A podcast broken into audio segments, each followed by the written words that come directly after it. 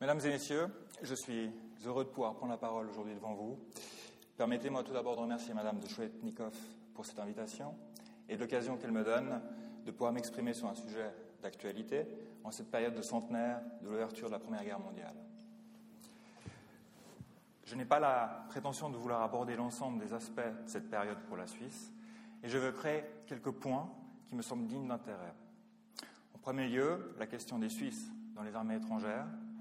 Je serai ensuite assez bref sur l'armée suisse en tant que telle, avant d'en venir au rôle de la Suisse pour son action humanitaire, dont un certain nombre de détails restent obscurs. Je rappellerai encore quelques impacts méconnus de la guerre sur la société helvétique, et je terminerai en évoquant l'espionnage sur le territoire helvétique, en développant une affaire, celle de Jules Bloch.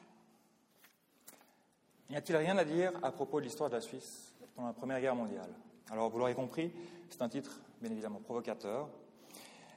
Euh, toutefois, le dictionnaire historique de la Suisse, une référence, indiquait en 2009 que les recherches et les publications sur la situation économique, politique et culturelle de la Suisse pendant la guerre n'existent toujours pas. L'assertion est un peu abrupte. Il faudrait évidemment citer les travaux récents d'Hervé Devec, de Jean-Jacques Langendorf, de Pierre Streit ou de Rudolf Jaun en ce qui concerne l'histoire militaire, ainsi que, par exemple, euh, Alain Clavien, Georg Kreis, Roman Rosfeld ou Sébastien Gué pour des aspects plus politiques ou économiques. Les recherches à mener sont toutefois encore nombreuses, et accepter le silence planant sur cette période reviendrait à faire preuve d'une méconnaissance regrettable de cette époque dominée par un conflit impliquant la plupart des États européens. Vous m'entendez? Non? Alors, je vais remonter là. Là, c'est mieux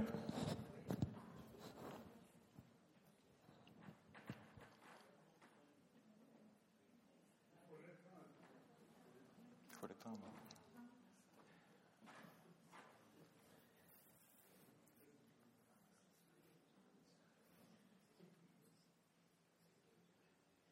Alors, on va essayer de continuer.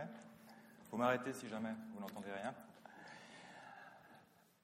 Donc, les Suisses dans les armées étrangères. Accepter le silence reviendrait à oublier les nombreux ressortissants helvétiques engagés dans les armées étrangères.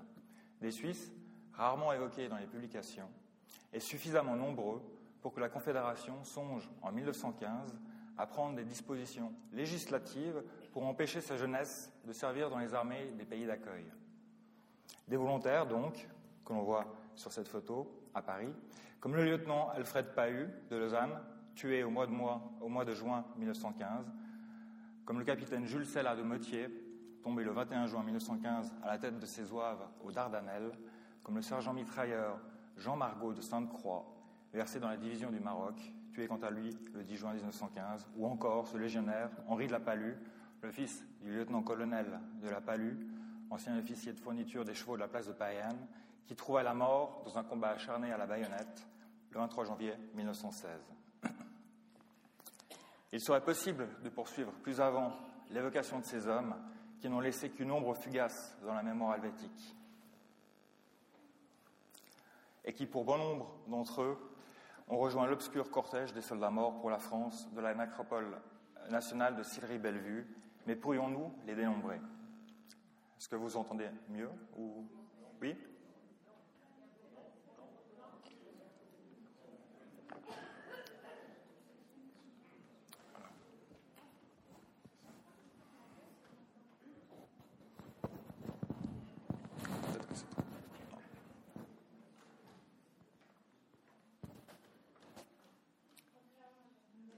Le technicien va intervenir.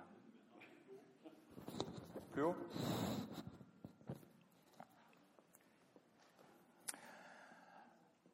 L'instar des siècles précédents, ces Suisses se retrouvèrent donc sur les champs de bataille, sous des drapeaux différents. Si les armées françaises abritèrent sans doute le plus grand nombre de ces combattants helvétiques, les armées du Reich et les troupes anglaises virent également des Suisses dans leurs rangs. Ce fut le cas, par exemple, de Conrad Zellweger, fils de l'ancien landamment de Trogen, capturé en Namibie par les Anglais en 1915 lors de la défaite des troupes coloniales allemandes dirigées par le major Erich Victor Franke, lequel avait capitulé avec 4700 soldats.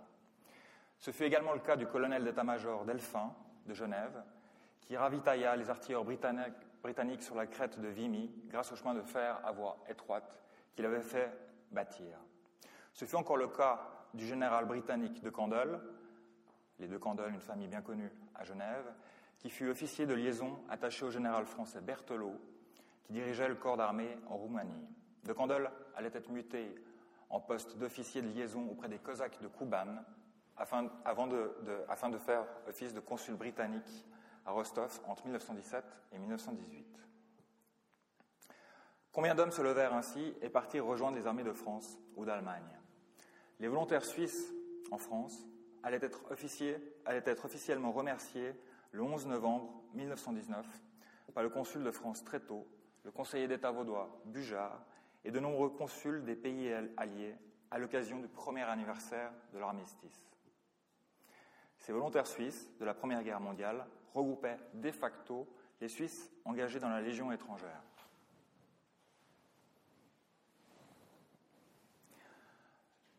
Le nom de volontaires suisses fut adopté en 1918 par l'amicale des anciens légionnaires.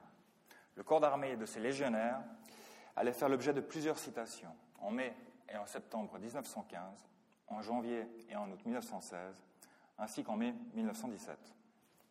Cette cinquième citation allait entraîner une récompense de la part du ministre de la Guerre qui modifia la couleur de la fourragère afin de rappeler les actions d'éclat de ses soldats. Ces Suisses de la Légion allaient encore être cités à l'ordre des armées par le général Joffre lui-même le 10 mai 1915. La préfecture de Paris, quant à elle, conservait pour eux les statuts de l'œuvre en faveur des volontaires suisses. Une institution fondée par M. Gauthier des Gouttes au 10 rue des Messageries à Paris. Preuve du nombre considérable de ressortissants helvétiques dans les armées françaises, cette institution déploya tellement d'activités qu'un poste de secrétaire permanent fut créé afin de gérer les demandes de renseignements, les courriers à destination ou en provenance de la Suisse, les envois de colis pour les volontaires sur le front ou pour pourvoir aux besoins des blessés rentrant des champs de bataille.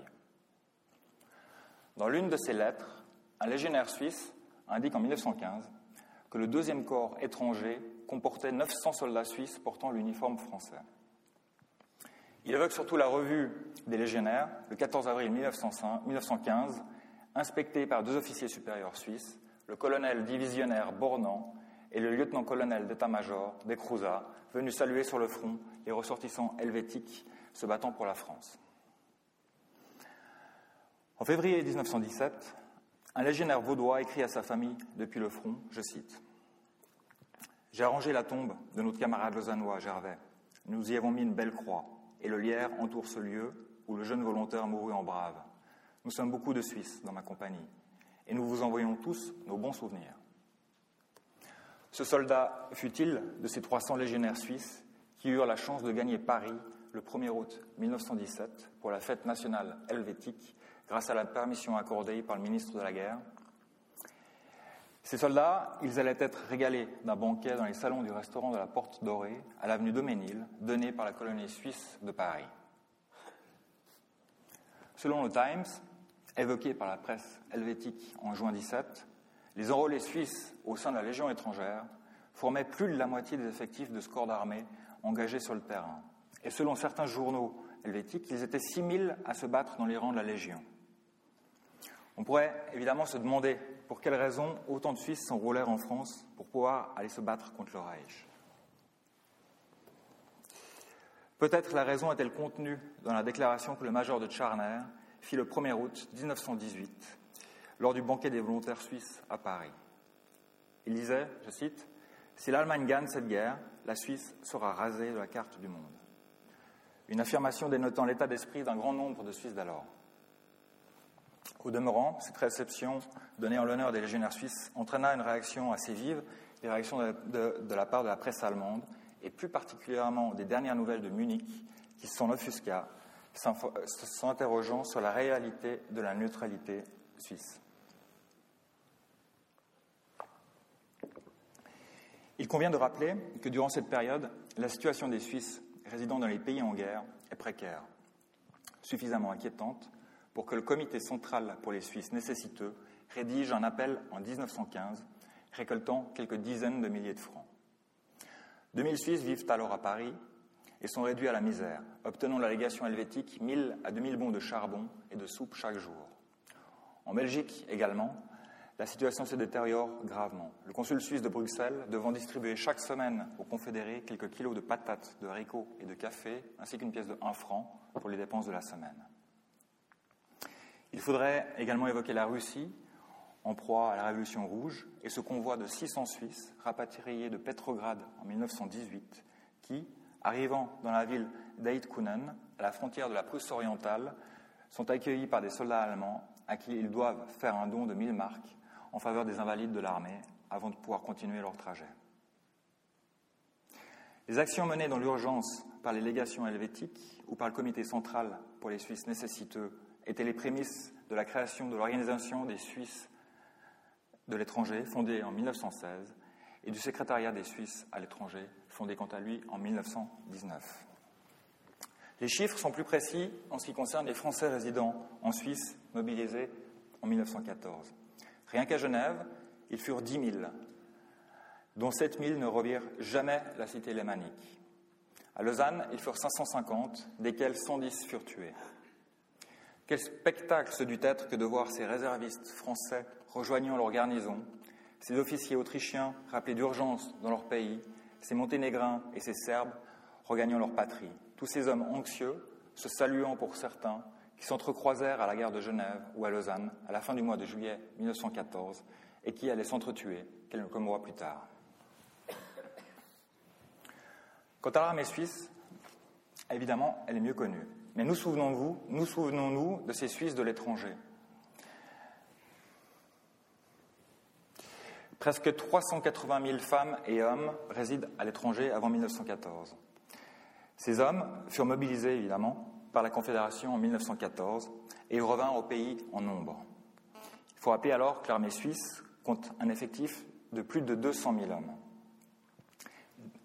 Rien que des colonies britanniques, ils allaient être 40 000 à rejoindre la Suisse, laissant derrière eux famille, emploi et amis, et franchissant parfois bien des dangers pour rejoindre leur patrie, comme ce mobilisé suisse qui passa plusieurs jours en mer sur une chaloupe après le torpillage de son bateau qui le ramenait en Europe.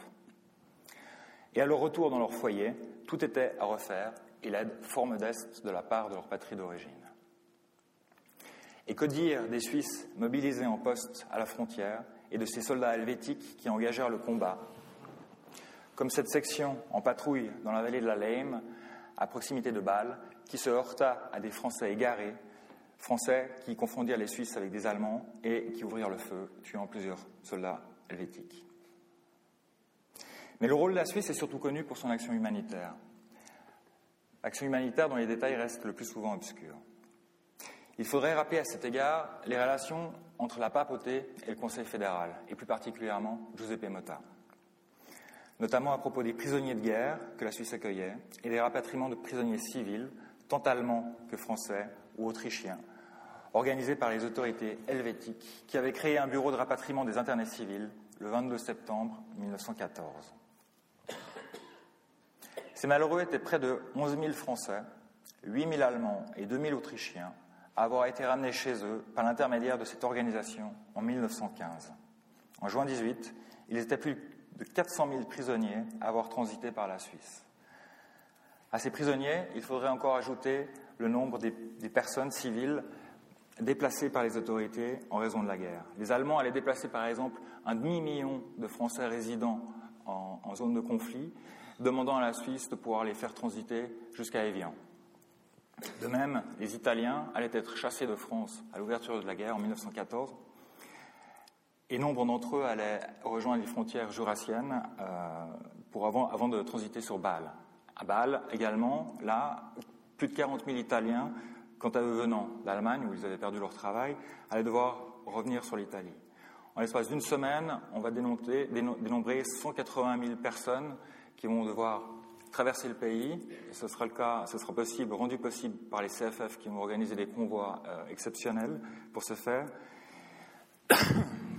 180 000 personnes qui sont passées assez inaperçues parce qu'il n'y a à peu près aucune publication sur, sur cet événement. Faut-il rappeler également les efforts de la Croix-Rouge qui mit en place dès l'ouverture du conflit l'Agence internationale de secours et de renseignement en faveur des prisonniers de guerre?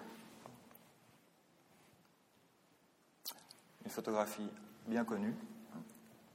Et toute l'action humanitaire, organisée ou spontanée, qui se développa en faveur des deux camps, tel ce chirurgien lausannois, le professeur Roux, qui, avec trois infirmières de la Croix-Rouge, offrit ses services aux blessés français de Pontarlier ou encore ses médecins, Alfred Matet de Neuchâtel et Auguste Veit de Lausanne, emprisonnés par l'armée allemande en Roumanie, où ils soignaient des blessés. Cette action humanitaire allait avoir un impact profond dans la société helvétique. Ainsi, au passage de convois remplis de soldats blessés, nombreuses étaient les personnes à venir les saluer, comme durant la nuit du 7 mars 1915, où 2000 Lausannois envahirent la gare en dépit des gendarmes pour venir témoigner leur sympathie aux militaires blessés rentrant du front. Cette action humanitaire allait être concrétisée également d'une toute autre manière par le biais d'un grand nombre d'hôtels transformés en hôpitaux de fortune qui virent défiler 4000 blessés britanniques et bien plus encore de Français ou d'Allemands. Une industrie du tourisme qui aurait été sans doute balayée par l'absence de vacanciers durant la guerre sans cette reconversion humanitaire financée par les États belligérants.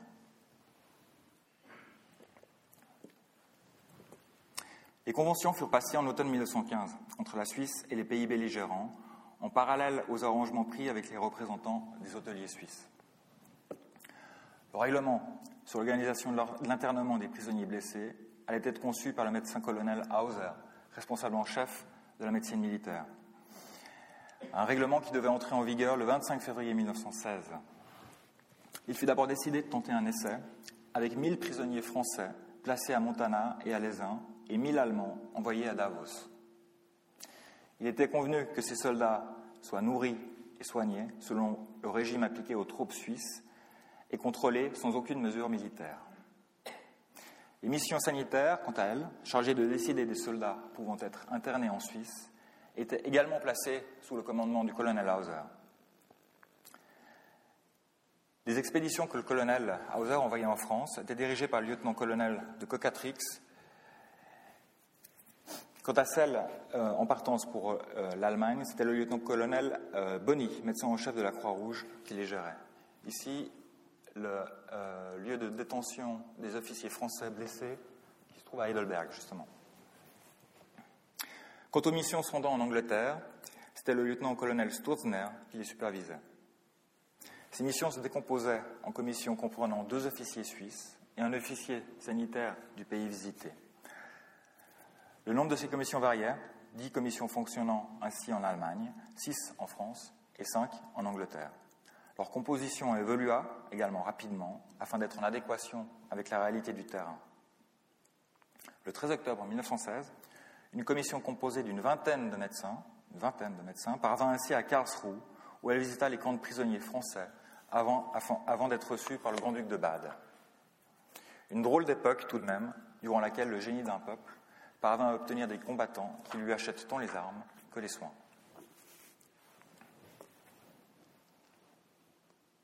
Ne rien dire à propos de la Première Guerre mondiale laisserait tout autant dans l'ombre l'histoire de ces centaines de soldats internés sur le territoire helvétique, des chasseurs à pied et des lanciers belges, des hussards français, des tirailleurs algériens, des soldats d'infanterie territoriaux ou coloniaux, des fantassins anglais, enfermés dans les prisons helvétiques pour des arrêts de rigueur, du marché noir, des actes de vandalisme ou de violence, ou simplement pour désertion. Ici, une photographie du Bois Mermet, prise en 1915, où justement un certain nombre de soldats étrangers allaient être enfermés.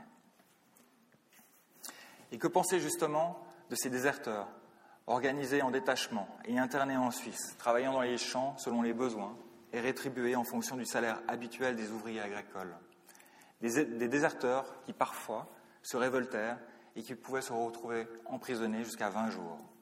Il arriva ainsi que des révoltes contre l'autorité helvétique comptent des dizaines d'hommes, comme ces 40 soldats qui préférèrent disparaître après les, incidents de Niederweningen et qui, allaient être repris par la police et conduits à la prison de Witzwil. Ne faudrait-il pas également rappeler que la Suisse représentait un refuge pour un grand nombre d'hommes voulant s'échapper des horreurs de la guerre? En 1918, la police des, des étrangers recense ainsi plus de 4000 déserteurs originaires de France, d'Allemagne ou d'Italie, ayant trouvé un abri à Genève. Accepter le silence, ce serait également ne plus se souvenir de la visite en grande pompe du général Pau et de ses officiers d'ordonnance à Lausanne à la fin du mois de juillet 1917. Venant visiter les internés français et leur remettre une série de décorations décernées sur la promenade de Montbenon, devant des rangées d'officiers suisses et belges, il allait être reçu par les autorités vaudoises et acclamé par la foule venue voir le commandant de l'armée qui s'était confrontée aux troupes allemandes aux premières heures de la guerre.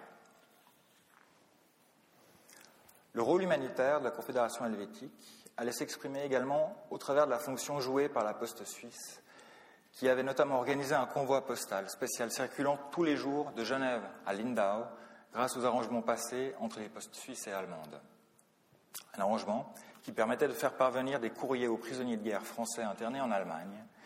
4700 colis étaient ainsi rassemblés à Romanshorn, puis dirigés à Friedrichshafen ou Lindau tous les deux jours. De même, Romanshorn recevait des familles du Reich des colis destinés aux prisonniers allemands détenus en France, en Angleterre ou en Afrique du Nord. Ici, je suis désolé, la photo est extrêmement mauvaise, elle a mal vécu le siècle. Ce sont des, détenus allemands euh, pendant la guerre sous, la garde des soldats français qui travaillent à Leptis Magna, donc euh, sur des fouilles archéologiques. La guerre, elle a entraîné de multiples impacts sur la société helvétique. Que dire par exemple de ces solidarités rurales entre paysans français et paysans suisses Ces derniers allant aider pour les récoltes les familles françaises privées de leurs hommes mobilisés sous les drapeaux? Rien à signaler non plus à propos de ces paysans suisses dont une partie des terres s'étendait en France et qui se virent interdire de récolter le fruit de leur travail par les autorités allemandes, ou de ces commerçants suisses établis à Bruxelles, à Liège ou à Anvers qui furent expulsés par les soldats du Reich et rapatriés manu militari ou de ces Suisses qui, pour quitter l'Alsace, n'obtinrent un passeport qu'au bout de trois mois, après une quarantaine de quatre semaines, au camp d'internement de Fockelsheim. Suisses qui, pour certains, avaient été placés en détention préventive sans pouvoir faire parvenir leur doléance aux autorités judiciaires. L'histoire la plus connue fut sans doute celle de la famille Burrus, une histoire qui défraya les chroniques alors. Cette famille fut ainsi internée plusieurs semaines dans un camp allemand avant de pouvoir finalement rallier la Suisse en avril 1918, grâce à l'intervention des diplomates helvétiques. Mais elle laissait derrière, elle son chef de famille, Jules Burrus, qui n'allait rentrer d'Allemagne que plusieurs mois plus tard, après une quarantaine de trois mois et un dépôt de caution de 30 000 marques, devant garantir le paiement d'impôts de guerre future. En outre, l'Allemagne allait refuser par la suite de donner suite aux réclamations portant sur les 500 000 marques séquestrées en mai 17 par le fisc alsacien. Ne faudrait-il pas également se pencher sur la question des œuvres d'art? Œuvres d'art provenant de pillages opérés en Belgique et revendus à la fin de la guerre en Suisse par des ressortissants allemands au nom de réfugiés belges, soi-disant contraints de se séparer de leur patrimoine pour subsister. Ici, vous avez une photo euh, du musée de Douai qui fut euh, évacué et pillé, en d'autres termes, en octobre 1918. La guerre, elle a généré une crise économique particulièrement grave en Suisse, on le sait, entraînant la célèbre émeute de Zurich en 1917 et la grève générale l'année suivante, suivie par 250 000 ouvriers. Elle a surtout créé un profond malaise entre Suisse allemand et Suisse roman. Un malaise exacerbé par le, mariage du général Ulrich Willet avec Clara von Bismarck et par la censure qui oblitéra toutes les critiques de la presse contre le commandement militaire. Un fossé entre canton alémanique et canton roman, que devait nourrir encore la presse et qui provoqua au sein des populations romandes un sentiment de fraternité enthousiaste envers les Belges et les Français, accueillis à grand renfort de Marseillaises et de fanfares.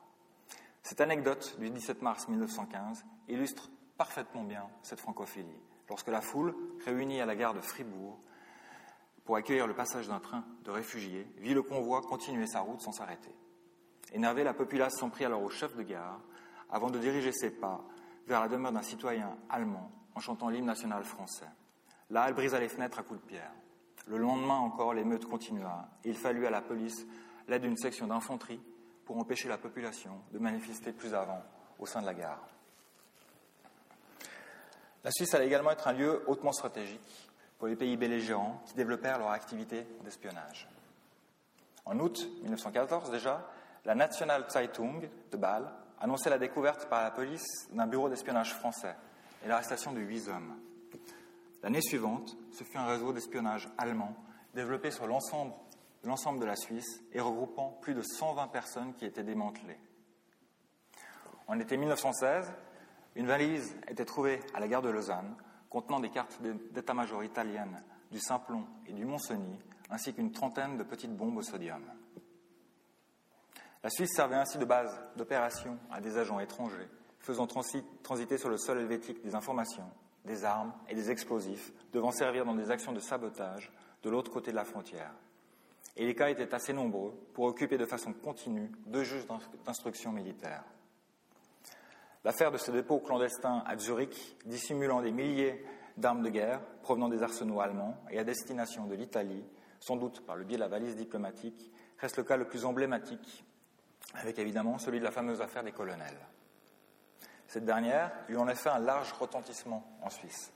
En 1916, le général des armées, Ulrich Willet, et son chef d'état-major, le commandant du 4e corps, Théophile Sprecher-von-Bernag, couvraient les colonels Friedrich Moritz von Wattenwil ainsi que Karl Egli, qui avaient transmis aux attachés militaires allemands et austro-hongrois le bulletin journalier de l'état-major général et les dépêches diplomatiques décryptées par les services d'espionnage helvétiques.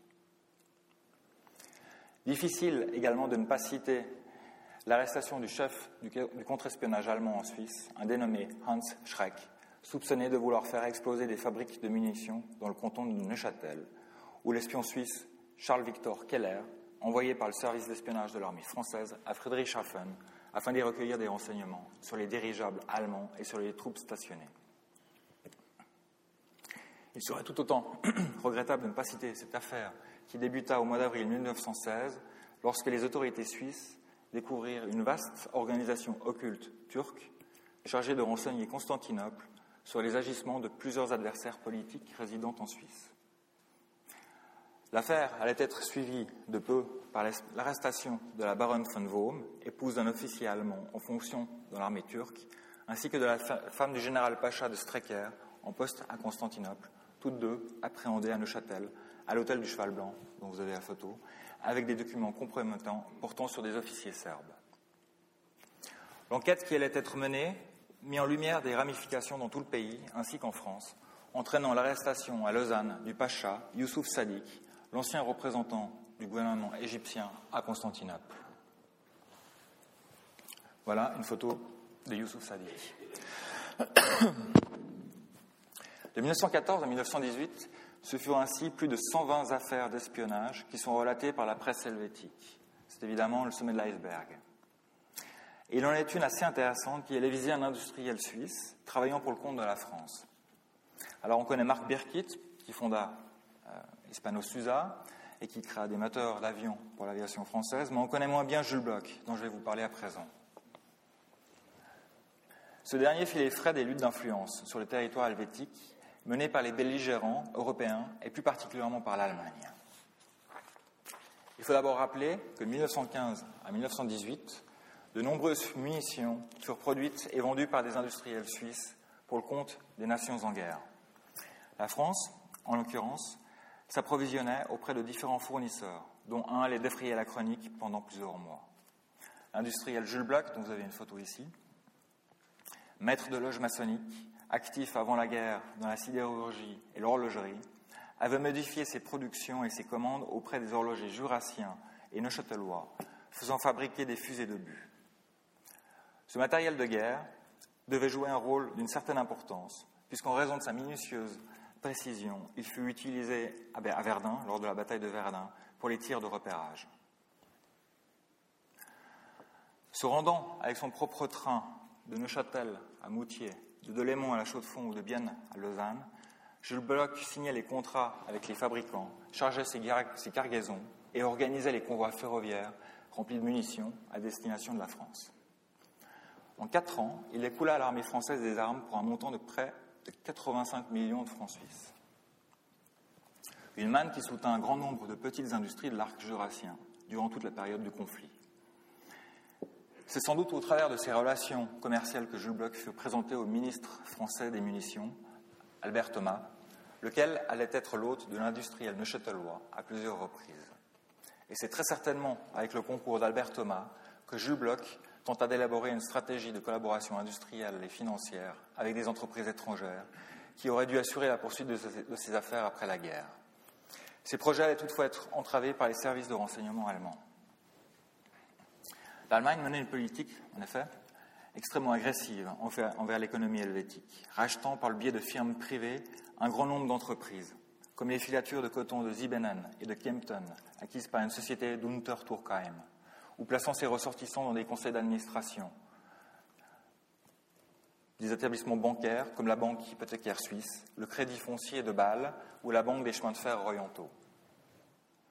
S'il n'est pas certain que toutes ces participations financières allemandes aient toutes été faites dans une logique de guerre économique et aient été opérées pendant le conflit, les doutes ne subsistent guère à l'égard des investissements réalisés par d'autres entités. Derrière plusieurs fabriques helvétiques, de Neuhausen, Rheinfelden ou de Chipis, qui produisaient de l'aluminium et de l'acide nitrique, ou encore d'Olton, d'Arbourg, de Gösgen et d'Auxwiller, qui coulaient quant à elles du ferrosilicium, se trouvait la très puissante et très allemande Allgemeine Gesellschaft, autrement dit EAG, dirigée par Walter Rathenau, dont on a une photo ici.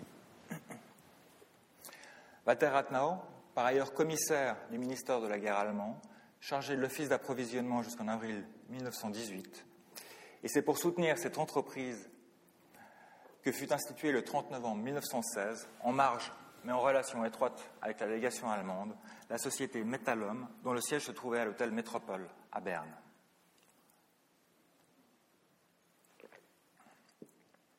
La Metallum avait été créée pour faciliter les transactions industrielles suisses et allemandes et améliorer les envois de matières premières et d'armes. Walter Rattan dirigeait les opérations de, ces deux, de cette entreprise en compagnie de plusieurs directeurs d'entreprises euh, secondaires comme la Metallgesellschaft, la Metallbank et la Metallurgische Gesellschaft, formant ainsi un véritable trust financier actif en Suisse. L'un des buts officieux de cette entreprise était bien évidemment d'améliorer l'approvisionnement allemand au travers des entreprises helvétiques. Mais le but secondaire de cette, euh, de cette, entreprise, de cette société, Metallum, qui comptait alors 200 personnes, euh, tous de nationalité allemande, qui vont s'avérer par la suite être des agents de renseignement, était de possible, dans la mesure de possible de nuire aux sociétés travaillant pour le compte de la France.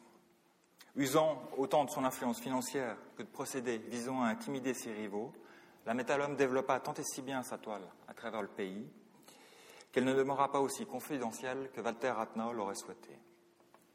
Le 13 septembre 1917, un réseau d'espionnage d'une vingtaine de personnes, dirigé par un officier allemand, était ainsi arrêté à Genève, à cause d'une affaire de contrebande de ferrocérium, un alliage dont le principal pourvoyeur n'était autre alors que la Metallum elle-même.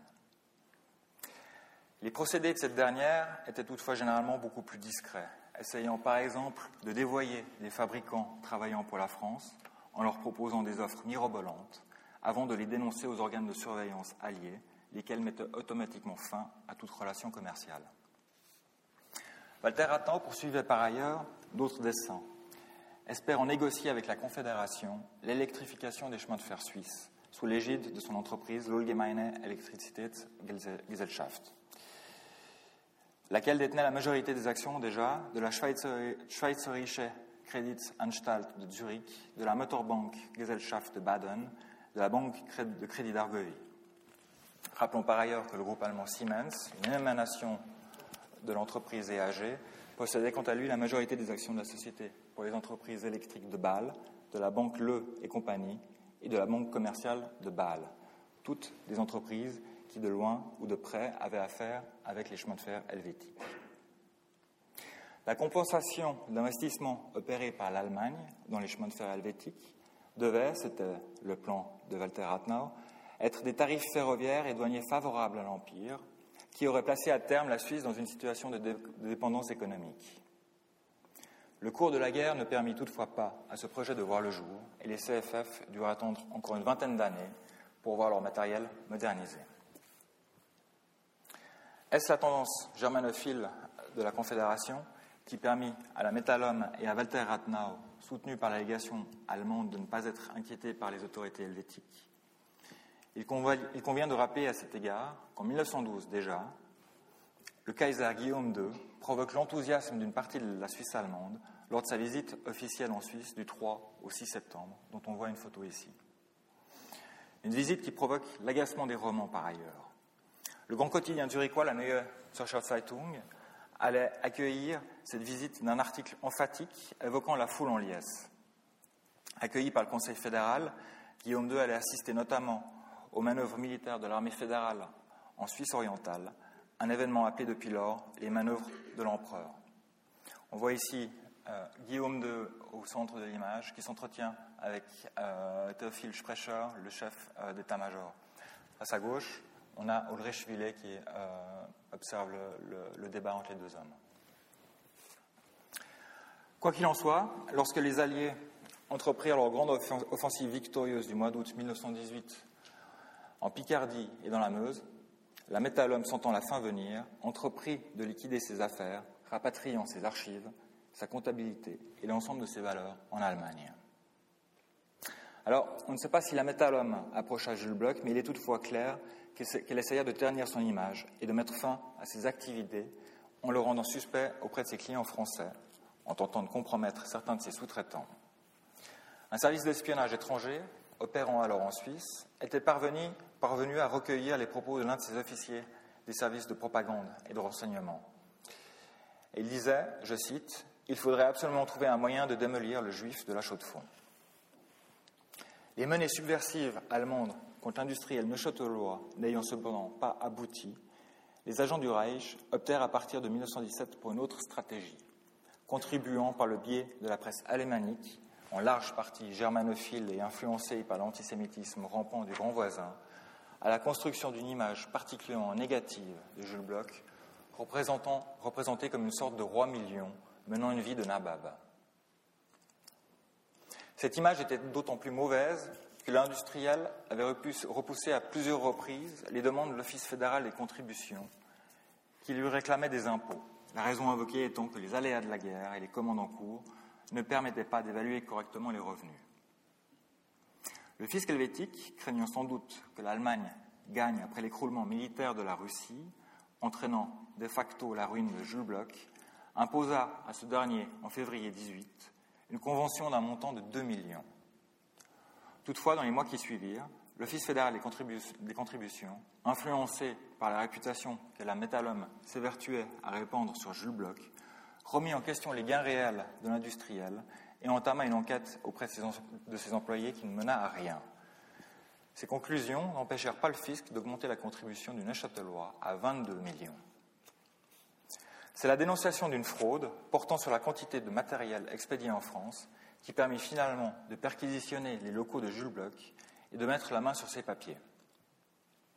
Les inspecteurs allaient en l'occurrence trouver une comptabilité des bonnes œuvres de l'industriel et notamment l'inscription d'un don d'une valeur de 15 000 francs à un certain Julien Junot, un ami d'enfance de Jules Bloch, par ailleurs, et c'est malheureux, inspecteur à l'Office fédéral des contributions.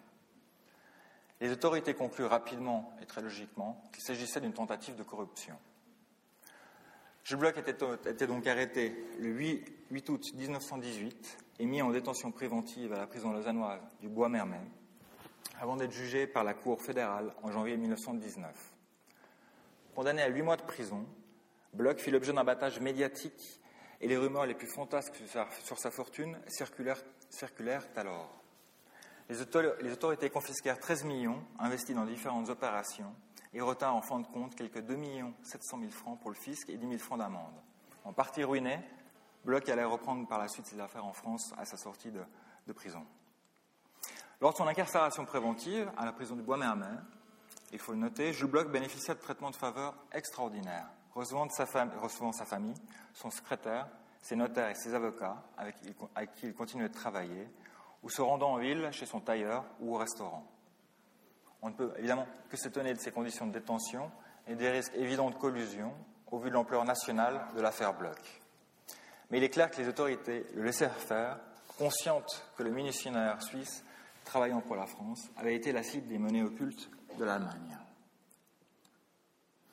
Les affaires d'espionnage devaient disparaître en 1919, du moins officiellement, pour émerger à nouveau au cours de la Deuxième Guerre mondiale. Voilà, j'en finirai par là. Non, vraiment, comme vous, avez pu le constater, il n'y a vraiment rien à dire sur l'histoire des Suisses et de la Suisse pendant la Première Guerre mondiale. Nos grands-pères, à l'ombre des Kerenotzer, sur les tables des cafés, nous ont déjà tout raconté. La mobilisation, la fierté des dragons, le sentiment patriotique soutenu par la propagande nationale en faveur de l'armée et du citoyen suisse, les défilés et les drapeaux. Non, vraiment, l'affaire est close. Mais la vraie question que l'on pourrait se poser n'est-elle pas pourquoi l'histoire de la Suisse pendant cette période a-t-elle été aussi peu étudiée des années durant? Je vous remercie.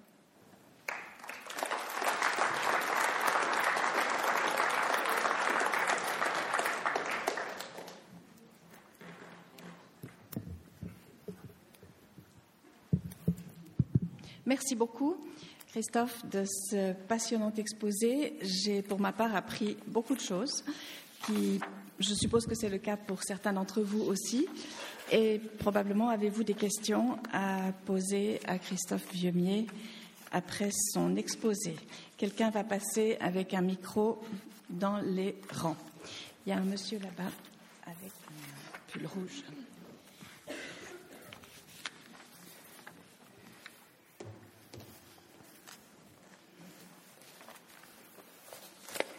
Puisqu'en fait, il n'y a rien à dire, vous allez sûrement répondre. J'étais très clair. Euh, le Walter Rathenau dont vous avez parlé, est-ce que c'est celui-ci qui s'est fait assassiner euh, plus tard euh, en Allemagne parce qu'il était juif? Il se fait assassiner en 1922 par, des, par un groupuscule des nazis avant la lettre, mais effectivement, euh, des antisémites l'assassinent à la sortie de sa voiture. Il se rendait alors euh, à son ministère, je crois, et euh, on l'assassine au passage, en, en, raison de sa confession juive. Lui comme tant d'autres.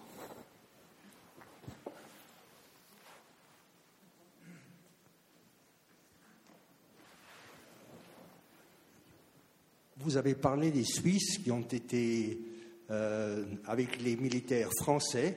Est-ce qu'il y a aussi eu des Suisses qui sont allés avec les Allemands? Ah oui, il y en a quelques-uns. Euh, je, l'ai évoqué aussi. Euh, on a par exemple deux, deux, officiers qui sont assez élevés. C'était des colonels suisses qui ont, qui ont, participé à la guerre sur le champ de bataille hein, du côté allemand en portant l'uniforme allemand. On, le sait parce que on, a pu retrouver leur nom dans les rubriques nécrologiques en fait allemandes. Mais évidemment, les études, elles ne sont pas, pas, tellement poussées pour l'instant sur ce point-là, et c'est un petit peu plus difficile de trouver des Suisses dans les armées allemandes que dans les armées françaises. Parce qu'évidemment, il n'y avait pas de légion étrangère en Allemagne comme il y en avait en France. Donc voilà, c'est la grande différence. Mais a fortiori, euh, c'est dans l'armée française ou sous, le drapeau tricolore qu'il y avait le plus grand nombre de Suisses.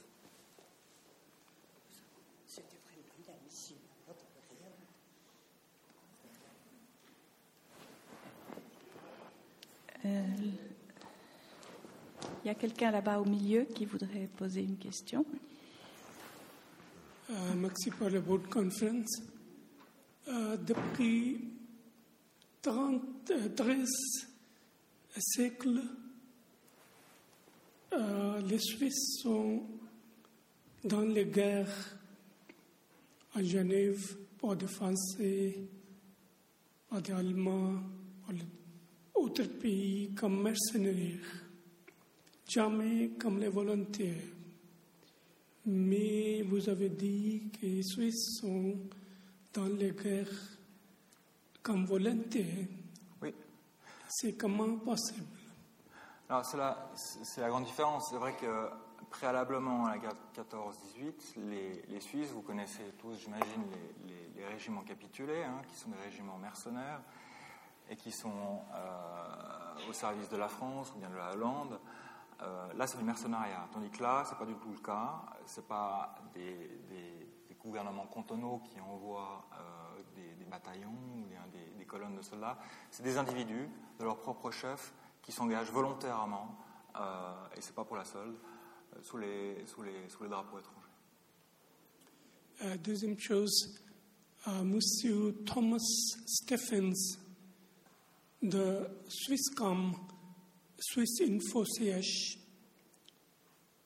il y a un essai sur la guerre interne, guerre de propagande, de postcards, des livres. Euh, vous n'avez pas parlé de ça? Non, non, non, j'aurais pu parler encore bien d'autres aspects. Non, effectivement, la propagande euh, marche de concert généralement avec l'espionnage, et la Suisse, mais tout comme la France et l'Allemagne, connaît une campagne de, propagande, des campagnes de propagande qui sont incroyables. Si vous regardez ne fût que sur Internet, on trouve très facilement des, images de, propagande que les belligérants, les uns ou les autres, mettaient sur le compte euh, de l'ennemi. Par exemple, pour les Allemands, les, tirailleurs euh, sénégalais avaient la mauvaise habitude de, trancher les oreilles de leurs combattants morts. Alors bon, c'en est devenu des sauvages, euh, et on voit des représentations iconographiques hein, de, ce message que l'Allemagne tendait à, faire valoir. Les Français aussi, les Français font passer les Allemands pour d'affreux Prussiens qui sont euh, alcooliques et qui violent les femmes sur leur passage, pillant et tuant à peu près tout le monde. Ce qui n'est pas vrai. Ce qui pas vrai. On, se rendra vite compte finalement, mais dans les 15 années qui suivent la Première Guerre, que le Lanzer allemand, c'est-à-dire le, soldat d'infanterie moyen, hein, le, petit piou-piou qui, euh, qui, va avec son casque et son fusil sur le champ de bataille, c'est exactement le même que le poilu français. Il vit exactement les mêmes choses. Il n'y a pas un qui est plus méchant que l'autre. Mais cette propagande-là, évidemment, elle va, elle va rester très longtemps dans la, mémoire des gens. Et puis, euh, évidemment, la Deuxième Guerre mondiale va intervenir. Et dans la mémoire collective euh, européenne, c'est la Deuxième Guerre mondiale qui se surimprime sur la Première, faisant de l'allemand le méchant et faisant de l'allemand. Pardon. Pardon faisant de l'allemand la Première Guerre mondiale exactement le même que le, que le, Waffen-SS de la Deuxième.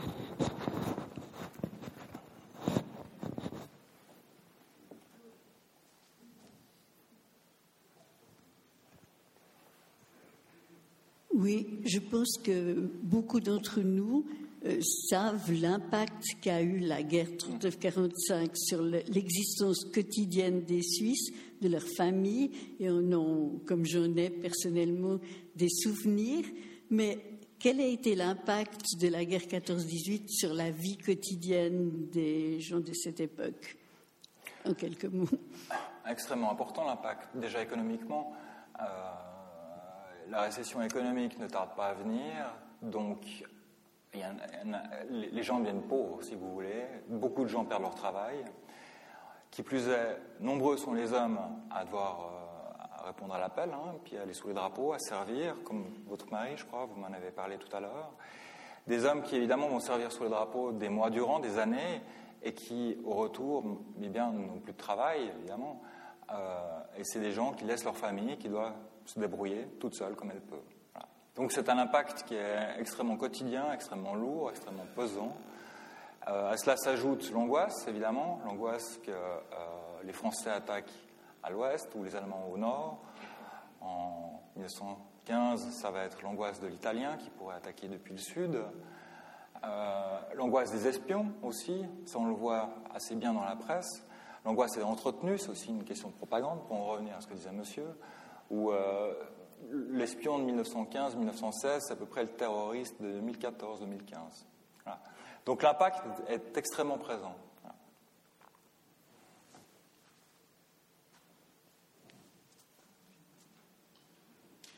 Est-ce qu'il y a encore une question dans la salle? Oui.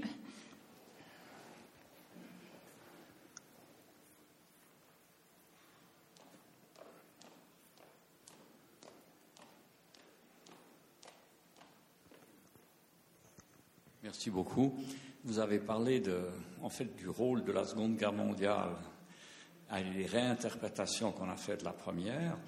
Euh, j'avais en son temps travaillé sur les fabrications d'armes qui ont été faites dans l'arc horloger dans une, dans une proportion considérable.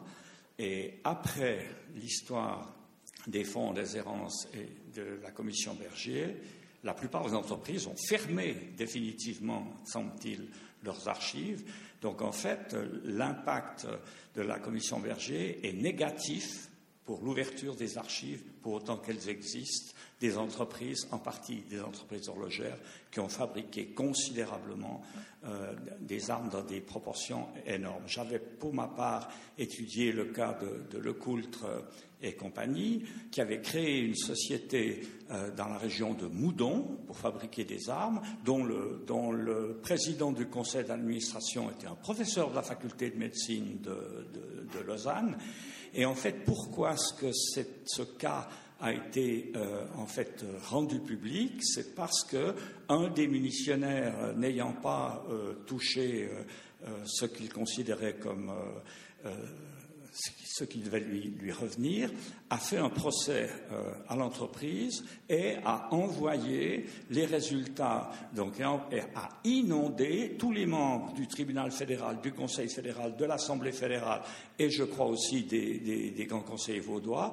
Euh, il a envoyé brochure sur brochure, des brochures qui faisaient 60-80 pages avec tous les chiffres, et c'est comme ça qu'on a pu se rendre compte de l'ampleur des fabrications des armes. Le Coultre et compagnie aurait fabriqué 600 000 fusées pendant la Première Guerre mondiale. C'est énorme. C'est dommage que ces, archives soient maintenant euh, soit fermées, soit, interdites. Il y a aussi le cas de l'entreprise Tavan qui, euh, qui, fabriquait des armes autant pour les Allemands que pour les Français. Euh, alors, pour l'anecdote, je suis en train de travailler sur un, listing de soldats militaires français euh, qui ont été dépêchés en Suisse par le gouvernement français. Et on a le, les noms, on a les grades, et on a aussi l'occupation en Suisse. Qu'est-ce qu'ils faisaient en Suisse? Et on se rend compte qu'un certain nombre d'entre eux travaillaient dans des fabriques horlogères, lesquelles on, on recoupe, euh, eh bien, fabriquaient des armes. C'est le cas de Tavannes, c'est le cas d'autres également euh, entreprises. Oui.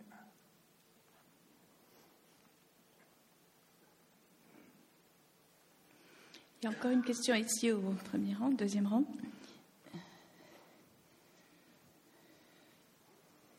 Troisième.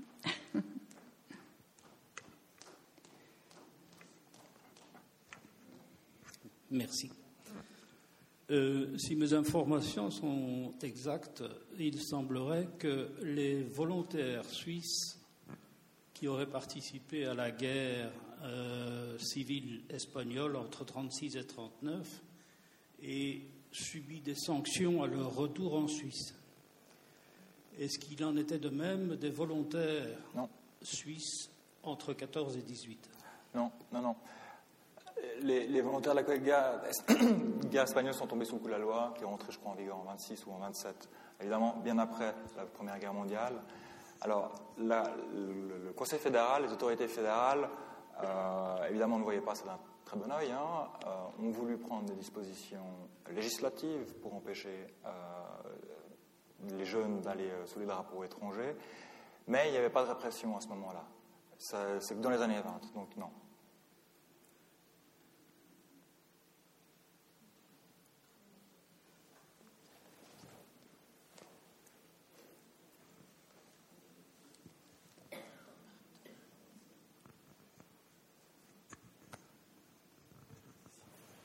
Vous avez été très discret sur le rôle des politiciens. Le Conseil fédéral, est-ce qu'il y a eu des Pilegola, il des Mingres en 1914, pendant cette guerre-là? On pourrait consacrer plusieurs livres à la question, évidemment. Euh, non, le Conseil fédéral, évidemment. Euh, Giuseppe Motta a joué un rôle, un rôle considérable. Euh, ses collègues également. Il y a des histoires qui sont, assez peu connues d'un conseil fédéral qui était profondément en faveur de l'Allemagne et qui, euh, a favorisé l'envoi d'armes à l'Autriche, à l'Empire austro-hongrois, euh, par le biais de, de M. Schmidaini, l'industriel, hein, bien connu. Euh, évidemment, il y a tout, l'immédiat après-guerre avec la Société des Nations qui se crée qui est établie à, qui est à Genève, l'aide donc qui est apportée par le Conseil fédéral euh, et plus particulièrement par Gustave Ador à ce propos. Ah, c'est quelques aspects que j'ai essayé d'esquisser de, devant vous, mais euh, cette question, si elle vous intéresse, on peut en reparler après. J'ai des références bibliographiques à vous, à vous donner si vous le souhaitez. Encore une question? Je ne vois pas de main qui se lève, moi je voulais dire un petit mot euh, de ce phénomène dont on a parlé euh, déjà entre nous. C'est les infirmières qui sont parties euh, sur le front. Je connais un petit peu le cas des infirmières qui sont parties en France, soit les sourciennes, comme on disait, soit d'autres du Bon Secours à Genève. Est-ce qu'il y a eu également en Suisse alémanique des infirmières qui sont parties en Allemagne? Question. certainement, certainement. Certainement. Ça n'a pas été étudié, autrement dit. Non, pas à ma connaissance. Alors ça fait encore partie des champs d'ouverture possibles, à bon entendeur. Salut. S'il n'y a pas d'autres questions, bien je vais clore euh, cet après-midi consacré à la guerre de 14-18 en vous remerciant encore une fois de votre exposé, en remerciant également le public et les questions intéressantes qui ont été posées. Et je vous signale que la prochaine conférence, la semaine prochaine, aura lieu, euh, comme d'habitude, ici à 14h30. Elle sera présentée par le professeur Pierre Margot, directeur de l'école des sciences criminelles de l'Université de Lausanne, et sera intitulée La série télévisée Les experts à Lausanne. Je vous remercie.